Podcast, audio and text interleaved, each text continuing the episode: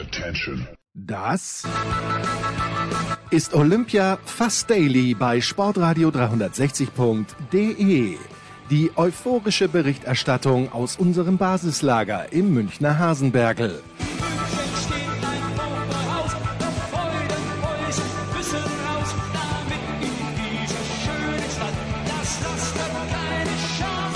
Rasende Abfahrer in Garmisch.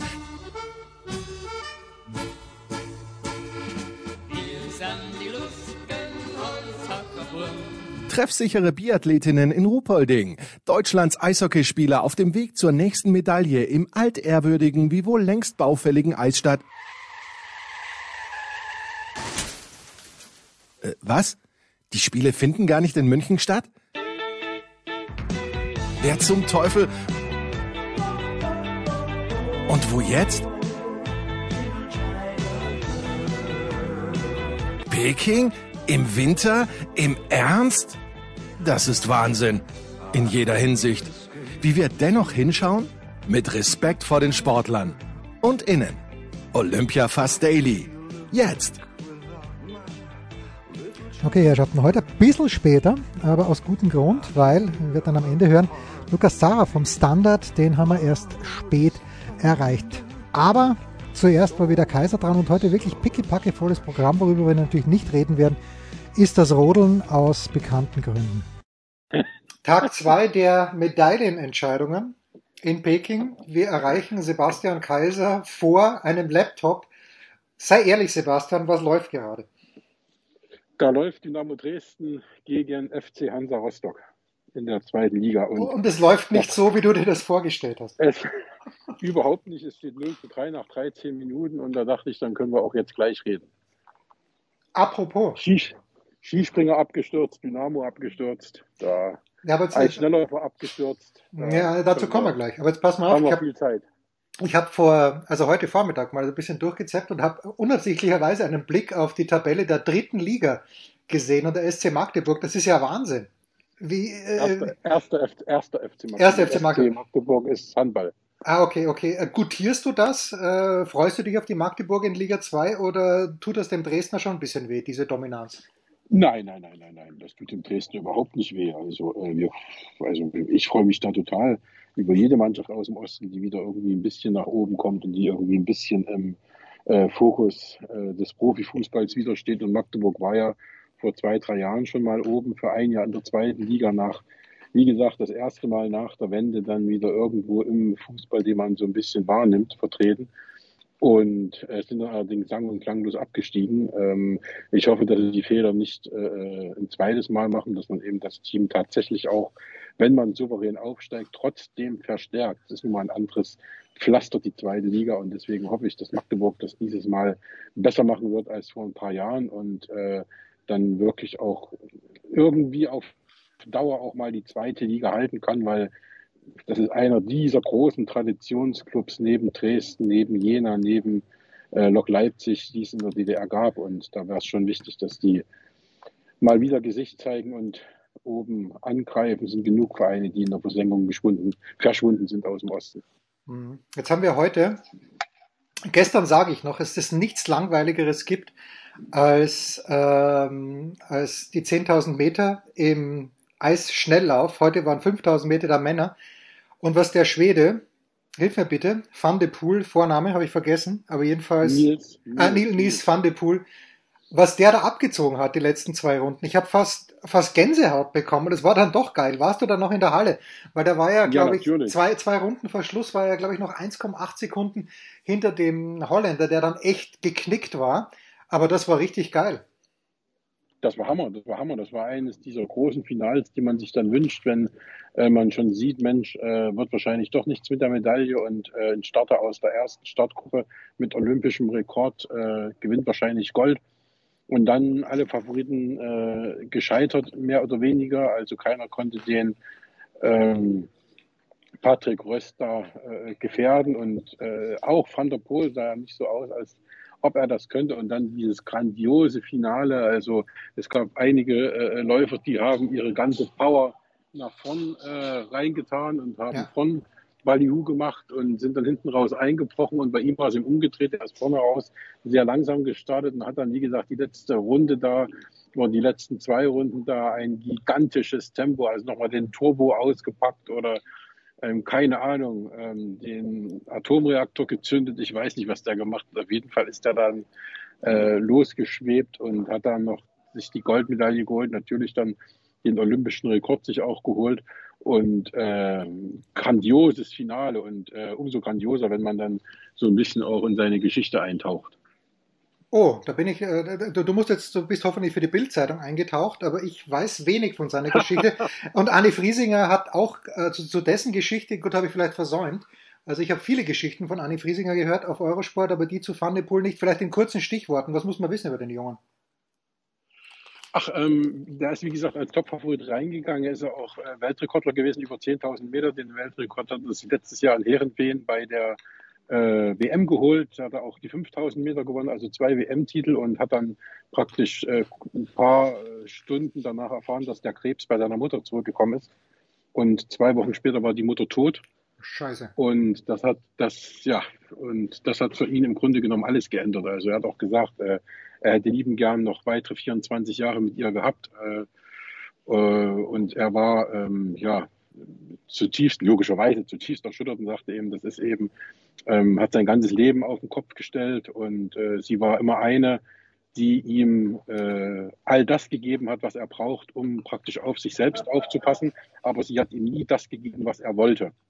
Also praktisch eine sehr gute Erziehung hat er genossen dadurch ja. und hat dann das Leben auch von der richtigen Seite kennengelernt und das hat ihn natürlich logischerweise total geschmerzt und ähm, ich glaube, dass er dann auch diesen Sieg äh, für sie heute eingefahren hat. Also das ist wie gesagt alles noch relativ frisch, noch nicht mal ein Jahr her und äh, das hat schon mächtig in ihm gearbeitet in dem letzten Jahr und äh, das ist, glaube ich, für ihn das, das Größte, dass er ihr jetzt praktisch im Nachgang noch Gold in den Himmel schicken konnte.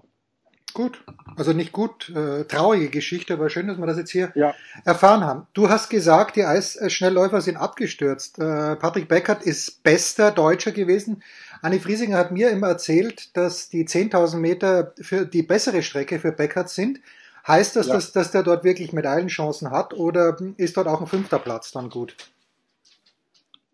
Also ich rechne eher mit einem fünften Platz als mit einer Medaille, weil Patrick Beckert ist äh, keiner, der äh, jetzt zu den Favoriten zählt über die 10.000 Meter. Das ist eine Spezialstrecke.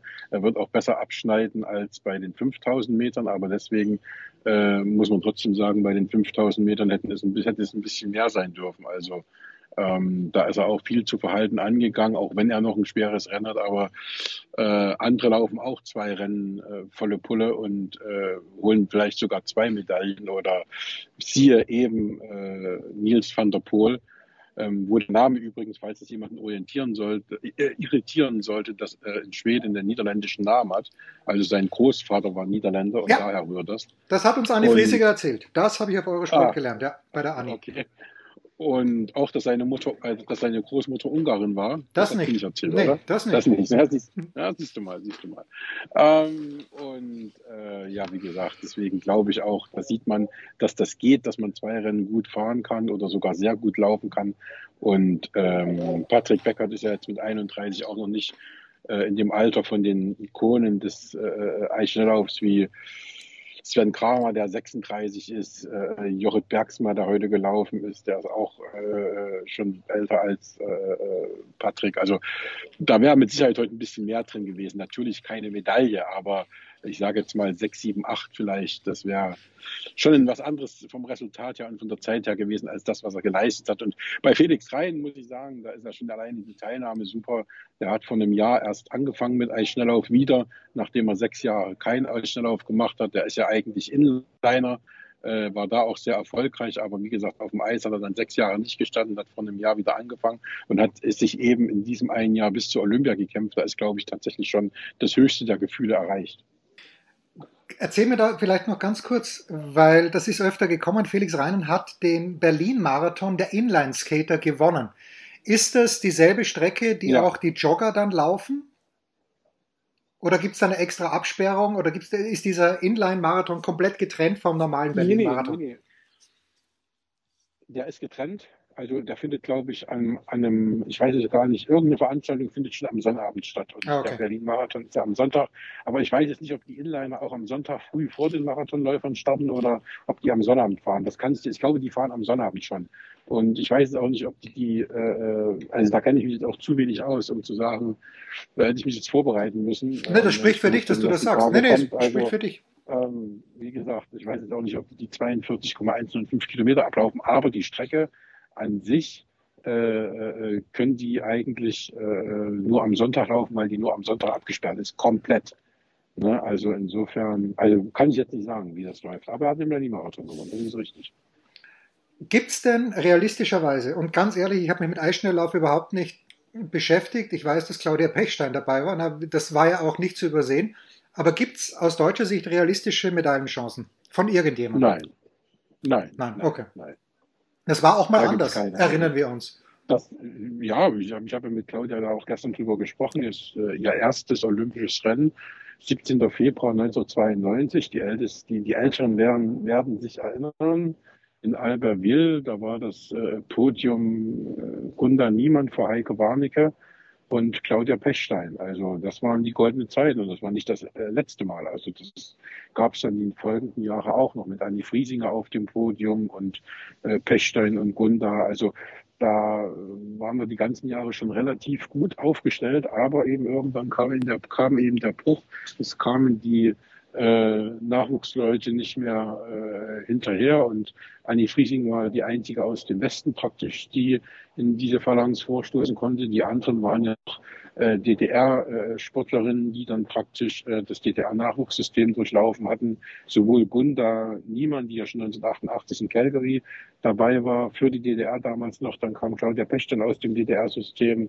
Heike Warnecke war auch eine DDR-Läuferin. Also äh, wie sie alle hießen. Also da waren ja noch ein paar mehr da. Und das ist eben dann irgendwann eingeschlafen. Und äh, Claudia Pechstein ist das letzte Überbleibsel. Und das... Äh, ja, dann ist jetzt irgendwann gar nichts mehr gekommen vor ein paar Jahren und bei den Männern ist es ebenso. Da ist auch nicht mehr viel da gewesen. Da hatten wir mal noch mit Frank Dittrich einen Ausdauerläufer über 5.000 und 10.000 Meter.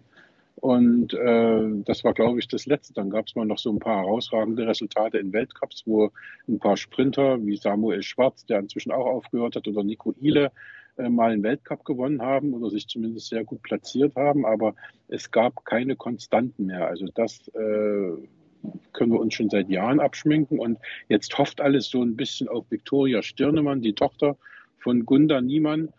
Und äh, aber sie hat sich eben, sie ist jetzt glaube ich 19, wenn ich mich nicht irre, und hat sich aber eben nicht für Olympia qualifiziert. Da hat schon alles so ein bisschen gehofft, dass sie zumindest dieses Mal schon reinschnuppern kann, wie Olympia läuft, wie es ist, einfach mal mitfährt zum Lernen. Aber sie hat es eben leider nicht geschafft und jetzt muss sie eben diesen Lernprozess äh, mit dann 23 Jahren machen, 2026 in Mailand und gucken, dass sie da eben sich nicht so viel durcheinander bringen lässt bei ihren ersten Olympischen Spielen und da schon ja, ganz gut dabei sein kann, weil mit 23 bist du ja nur auch schon fast dann Mitte 20 Mhm. und da kommen dann schon wieder aus den Niederlanden die 18-Jährigen hinterher. Also schwierige Zeit gerade für das deutsche Eisschnelllaufen. Ja, aber Kaiser, du bist on fire. Was du alles weißt, das, das ist ja Wahnsinn. Übrigens gerade. Ja, meine, eine, eine meiner Sportarten. ja, ja, gut, aber was ist nicht deine Sportart, außer Fußball? Das ist keine Das Ahnung. Aber, stimmt, anson aber ansonsten, ansonsten ist es schwierig. wirst du auch mal zum Eis, beziehungsweise wann wirst du zum Eishockey erstmals gehen? Na, ich habe überlegt, ob ich morgen hingehe, weil morgen die deutsche Nationalmannschaft ein, naja, Testspiel kann man nicht sagen. Die wollen zweimal 20 Minuten gegen die Slowakei spielen, aber dann auch ein paar Übungsformen mit einstreuen. Also nicht nur 5 gegen 5 oder 6 gegen 6, sondern wenn man jetzt die Torhüter mitzählt, sondern eben dann auch äh, mal 3 gegen 3 spielen. Ähm, also das ist jetzt kein richtiges Länderspiel. Und da bin ich noch mal überlegen, ob ich mir das mal angucke. Ansonsten gehe ich zu Michael Urich zum Eisschnelllaufen und gucke mir, äh, was da passiert. Ähm, aber ansonsten äh, werde ich definitiv das erste Mal beim Spiel am Donnerstag, glaube ich, gegen Kanada. Da gehe ich auf alle Fälle hin. Großartig. Jetzt muss Kaiser allerdings zurück zu Dynamo Dresden, denn es wird eine Aufholjagd von, eine Aufholjagd von epischen Ausmaßen werden in der zweiten Halbzeit. Es steht mittlerweile 4 zu 0 für Hansa Rostock nach 30 Minuten. Ach du Heiland, ach du Heiland. Ja, eigentlich hätten wir heute in der Früh, ich habe mir den Wecker nicht gestellt, weil ich gewusst habe, dass Lukas Zara vom Standard bei der Männerabfahrt ist. Servus Lukas, es ist ganz, ganz spät für dich. Es ist 0 Uhr 40. Danke, dass du trotzdem äh, noch ein paar Minuten Zeit hast. Äh, du hast mir jetzt gerade off-air die Odyssee beschrieben, die du hinter dir hast, vielleicht auch on-air für unsere zwölf Hörer. Servus Jens. Ähm, ja, es ist nicht so leicht, von, äh, eine, von einem Ort zum anderen zu kommen hier. Ähm, das ist generell, habe ich mir sagen lassen, ein Problem der Olympischen Spiele. Für mich sind es ja die ersten.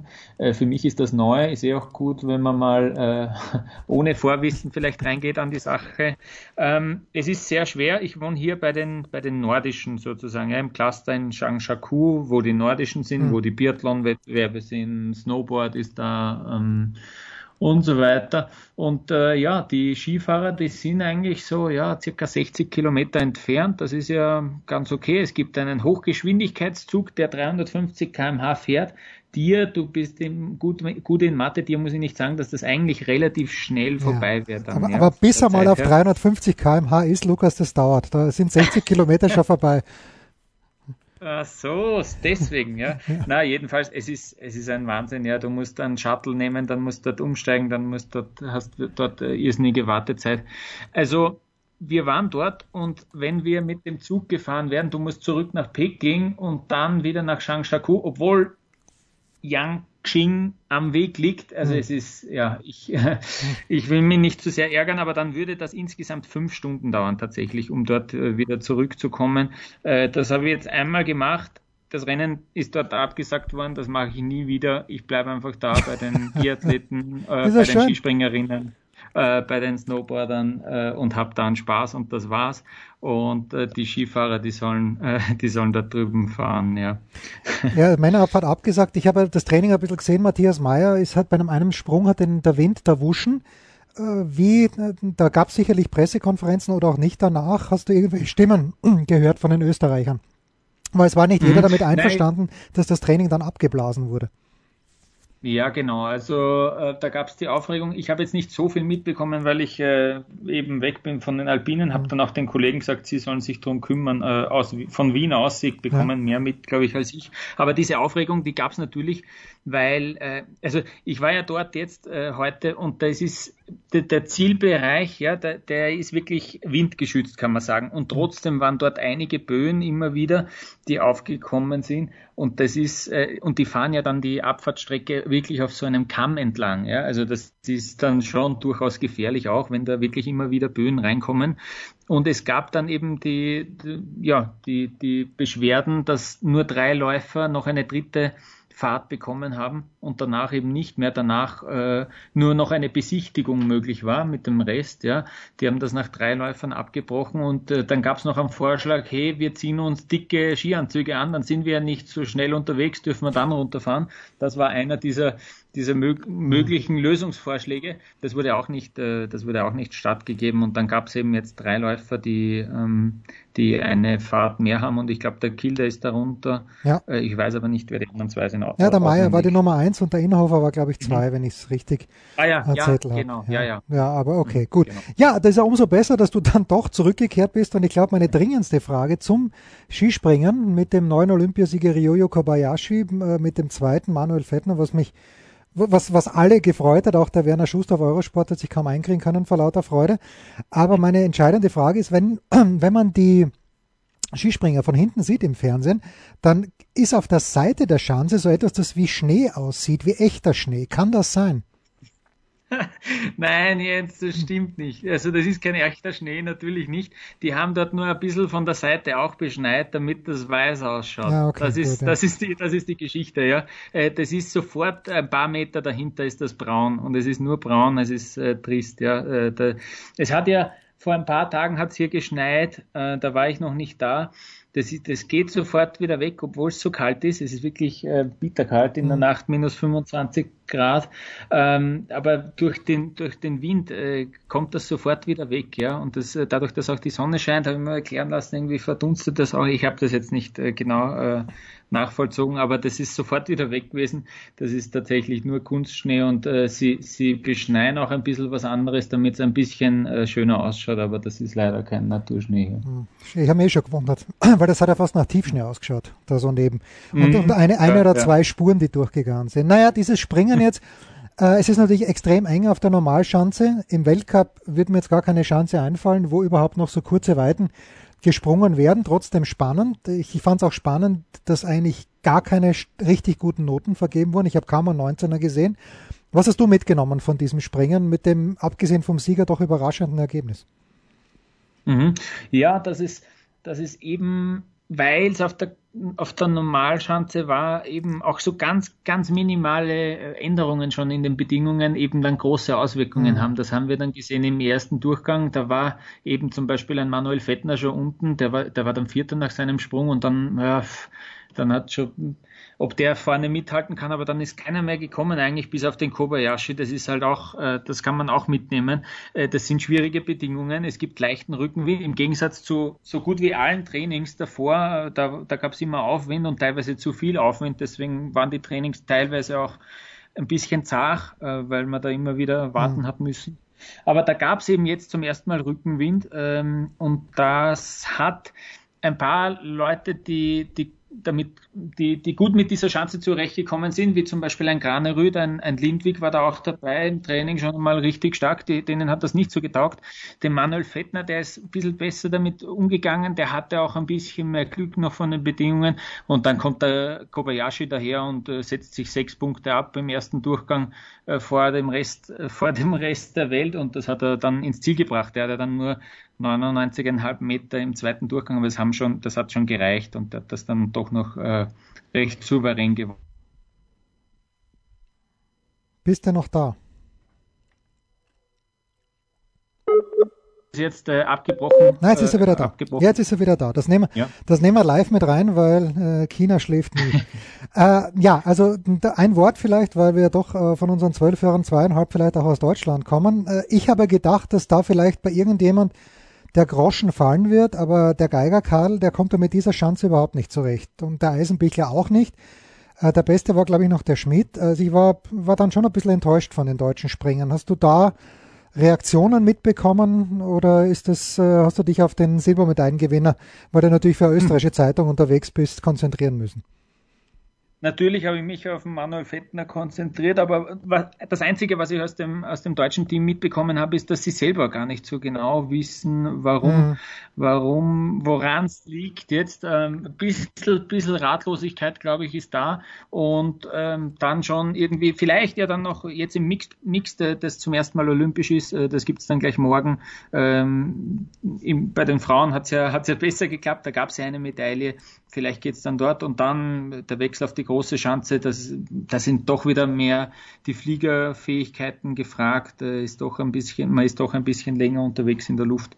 Äh, vielleicht klappt es dann dort besser, aber äh, so richtig ganz, ganz die argen tiefen Insights kann ich da ins deutsche Team jetzt nicht geben. Man weiß es nicht. Was ich noch gesehen habe heute, und dann lasse ich dich auch schon endlich einnicken, aber was ich gesehen habe, ist, dass Theresa Stadlober, ihrem Servicemann, glaube ich, eine Glatze rasiert hat. Warst du hm. mit äh, Frau Stadelober in Kontakt gestern? Weil ich weiß nicht, wie viele österreichische Journalisten überhaupt am Start sind. In Peking. Ja. Bitte. Ja, ich war, ähm, ich war hautnah dabei, kann man sagen. Es war der erste olympische Wettbewerb, den ich in meinem Leben live gesehen habe. Ja, und dann gab es okay. gleich diese coole Rennen. Du kannst schon wieder heimfahren. Besser wird's nicht. Fahr wieder heim. Ja, also, na, und es war auch wirklich diese Pressetribüne, ja, da, wo wir dann sitzen haben dürfen, war tatsächlich auch da im Zielbereich und dann, äh, dann sprintet sie da mit dieser Russin und äh, dann fährt sie über die Linie und bricht in Tränen aus und ich war, ich bin da direkt davor gestanden und habe mir habe mich selber kurz fragen müssen, ist, ist das jetzt wirklich äh, passiert da, dass es äh, solche Zufälle sich ergeben? Das, das Rennen war irrsinnig cool.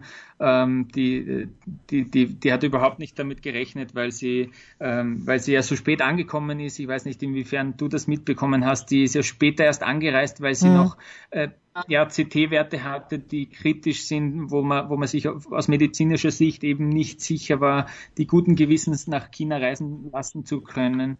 Ähm, dann dann hat sie sich sogar am Vormittag noch müde gefühlt, weil sie irgendwie den Jetlag noch gar nicht äh, überstanden hat und ist damit ohne, ohne wirkliche Erwartungen reingegangen und dann hat sie, hat sie ein, ja, ein tolles, wirklich tolles Rennen äh, bestritten und äh, es war einfach richtig cool dann, wie sie, wie sie dann aufgetaucht ist in dieser Zielkurve. Das werde ich, werde ich lang nicht vergessen. Das war, ähm, ja, das war, das war cool und äh, eine schöne Geschichte, weil man äh, eben auch die Geschichte kennt von vor vier Jahren, wo sie sich verlaufen hat auf Medaillenkurs. Äh, jetzt hat sie die Medaille, deswegen ist die umso schöner für, für sie gewesen. Ja, und äh, du hast ja, du warst ja da im Vorteil im Stadion, weil wir TV-Zuschauer, wir haben die Johaug gesehen, die ins Ziel kommt. Und natürlich muss man das covern, wenn die Olympiasiegerin ins Ziel kommt, aber in dem Moment, wo eben die Russin und die Stadelober weggekommen sind von den beiden anderen, das hat man eben nicht gesehen. Und man hat dann nur gesehen, okay, was ja auch schön war, eine wird zweite, eine wird dritte werden und das Loch ist zu groß, zu vier nach fünf. Aber es war, hat mich auch gefreut, weil ich, ich bin ja deutlich älter als du. Ich kenne noch den nicht kennen, aber ich, ich weiß, wer er ist. Dein Vater, Stadelober, der ja damals bei diesem österreichischen Langlaufwunder das mit vorsichtig formuliert mit sehr vielen Zweifeln zu betrachten ist, auch, hm. auch dabei war.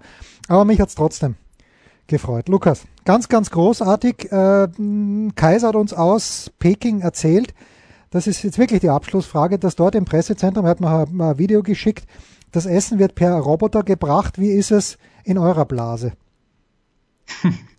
Vom Essen kann ich dir nichts erzählen. Ich, ich frühstücke hier und, und, und dann äh, und dann, und dann war es das irgendwie. Es gibt hier Instant Noodles, die kannst du dir jederzeit holen mhm. und die kann ich äh, mittlerweile nicht mehr sehen. Ja, ähm, mir wird leider schon ein bisschen schlecht davon. Aber ich, ich habe es mir ein bisschen besser erwartet. Ähm, der Kollege hat heute ein bisschen mehr zugeschlagen am Buffet ähm, und hat gesagt, er kann es nicht empfehlen.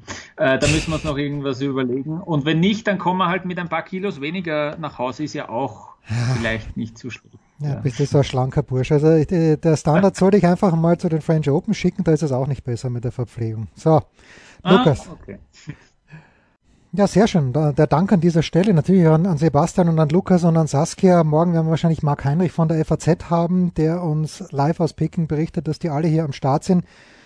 Äh, großartig, großartig. Morgen dann schauen wir mal, wie das ist mit dem Wind. Äh, ist ja geplant, den Frauen-Riesentorlauf durchzuführen und in der Pause zwischen den beiden Durchgängen die Männerabfahrt beim Biathlon gibt's wieder was. Äh, Kaiser ist wieder beim Eisschnelllauf. Ah, ja, jetzt sind wir doch wieder reingezogen in diesen furcht, furchtbaren Olympiasog, aber haben wir sonst nichts zu tun. Bis morgen. Das war Olympia Fast Daily. Winterspiele in China. Mehr muss man nicht wissen.